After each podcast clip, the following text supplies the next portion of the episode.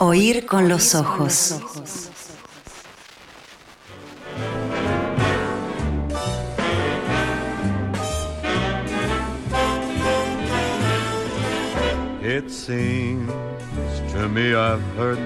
Una muy mala noticia.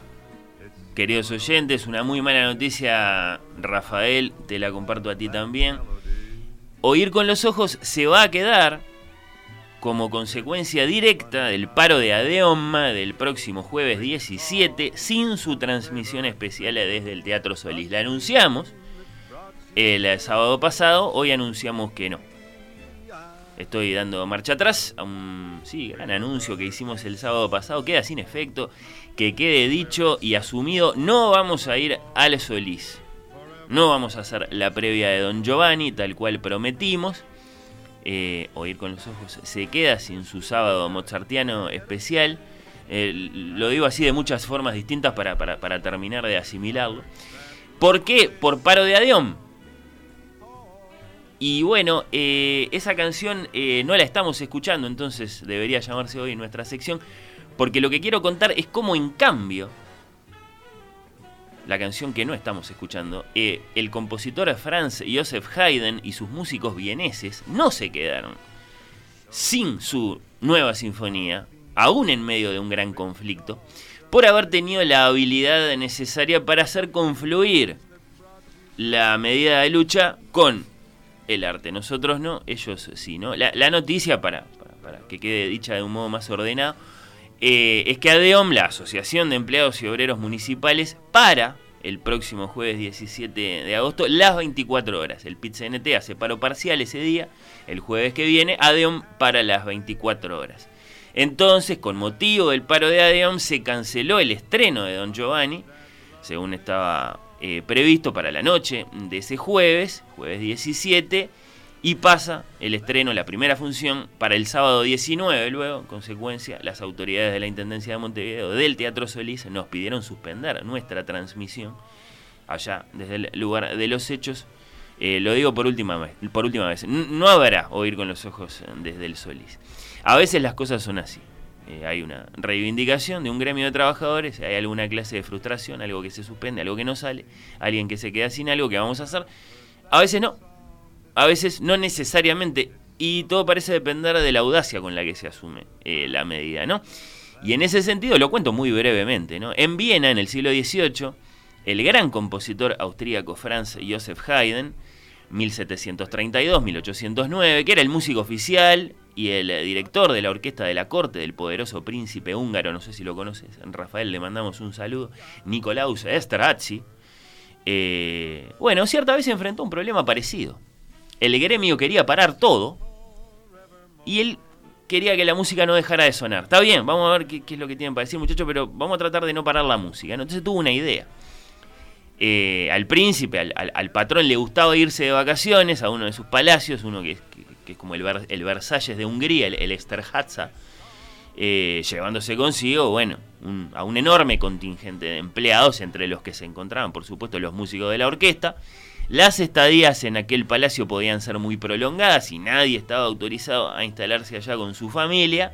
Entonces, un día, un cierto día de 1772, eh, la concertino de la orquesta, la violinista austríaca Valeria Ripoll, le dijo a Haydn, eh, esta situación es insostenible, los trabajadores queremos tener un horario de trabajo, queremos ver a nuestras familias, no queremos privatizaciones, no queremos la rendición de cuentas, no queremos la reducción de la jornada laboral si nos van a bajar el salario eh, solucionelo maestro o eh, nos vamos a la huelga, dijo la delegada. Haydn lo pensó un poco, le dijo a la Conchartino, bueno, eh, vos tranquila, no hagas locuras, déjame a mí, no vayamos directamente a la huelga, apostemos a alguna clase de solución alternativa. El compositor se puso a trabajar entonces en una propuesta para los músicos y para el príncipe, a la vez, ¿no? Como mediando entre, entre el gremio y el, y el, y el patrón, ¿no? Eh, e, eso es lo que a mí me hubiera gustado que pasara acá. Hay, que imaginarse a, los, a los delegados de, de, de eh, intercambiando teatralmente con Don Giovanni, ¿no? Eh, aparece el, comendatore, ¿no? ¿Cómo es el momento del comendatore?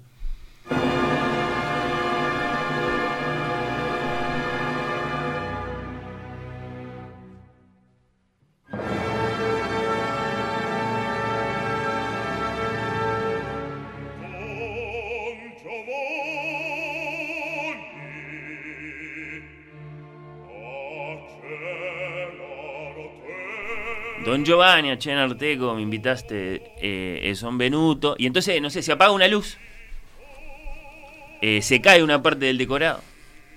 Eh, el, mismo barítono que interpreta a Don Giovanni, que tiene que dialogar ahora con el comendatore, le dice, raja de acá.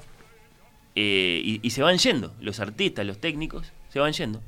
Van, van, van digamos, abandonando la función de a poco y, la, digamos, y, la, ópera termina antes entonces de lo que tendría que terminar como medida de protesta, pero, pero acaba de suceder un hecho artístico, un hecho que es al mismo tiempo eh, eh, gremial y, artístico, ¿no?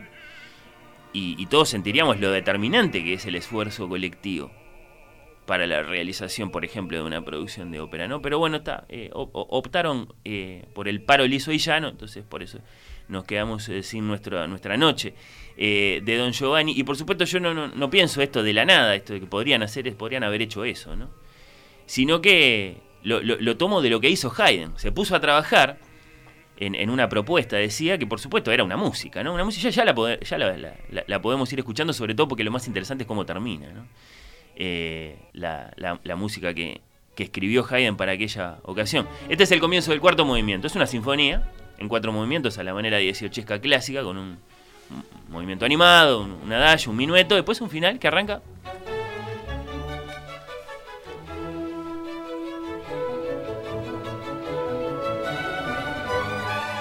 como una sinfonía más de Haydn, ¿no? Con toda la orquesta, animadísima, presto, bueno.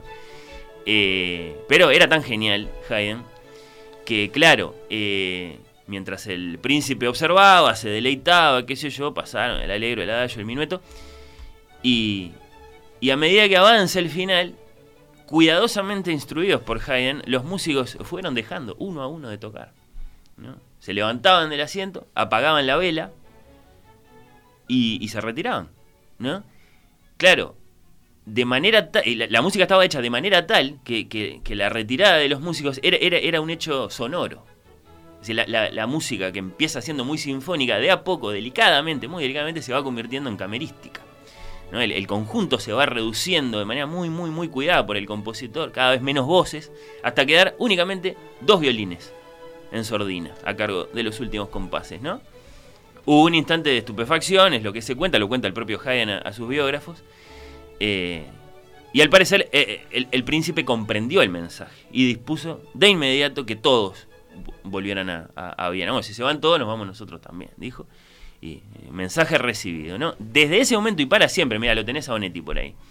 Conocemos la sinfonía número 45 de Haydn, no como la sinfonía de la reivindicación, que, capaz que no sería muy, muy, muy bello, sino, mira, como Los Adioses que es un título que conocemos muy bien de muchas obras, por ejemplo, una novela por allá por los años 50 de, de, de Onetti, ¿no? Eh, ¿no? ¿no? me queda claro igual si, si, si esta es, una forma española de decirlo o si ya está en el, en el propio alemán, ¿no? Con el Abschied. Me parece que suena más bien a, despedida nada más, pero es muy lindo los adioses. O sea, varios adioses, varias personas que se despiden, una, una y después otra. Eh, y, bueno, y es así, la música, primero se va el oboe, después se va la segunda, se, van las trompas, como dicen este, en, Europa, los cornos decimos nosotros, eh, el, fagot, se van los contrabajos, los violonchelos, quedan dos violincitos ahí, eh, muy, muy elegantes para, dar cierre a, la obra, ¿no? Eh, y, me parece que oh, este, es, una linda forma de, de, hacer confluir una situación tensa con la orquesta, en este caso, con la necesidad de una nueva sinfonía. Haydn no, quería dejar de escribir música y bueno, integró las dos cosas, ¿no? Eh, prometemos, eh, como sea, Rafael, eh, más allá de que no tengamos nuestra noche de Don Giovanni desde el, desde el Solís, entrevistar al propio Mozart, acaso más que nunca, para, para plantearle todos estos asuntos. para plantearle, por ejemplo, bueno, ahora en lugar de tres funciones de Don Giovanni va a haber dos, ¿Qué le parece, maestro? Capaz que no le importa, pero, pero me parece que vale la pena que intentemos entrevistar a Mozart tal cual habíamos prometido, más allá de que no lo vamos a poder hacer desde el teatro, eh, para, para, para, bueno, para por lo menos eh, en, esta producción de Don Giovanni que va a tener el Solís, dos funciones, bueno, una el sábado, la otra el lunes, tener la, palabra del, propio compositor. Eh, nos vamos a la pausa y viene la columna de Rafael Mandresi. Queda Haydn sonando un poquitito más para que vayan viendo cómo se apaga la música, con qué elegancia, con qué delicadeza y con qué mensaje laboral.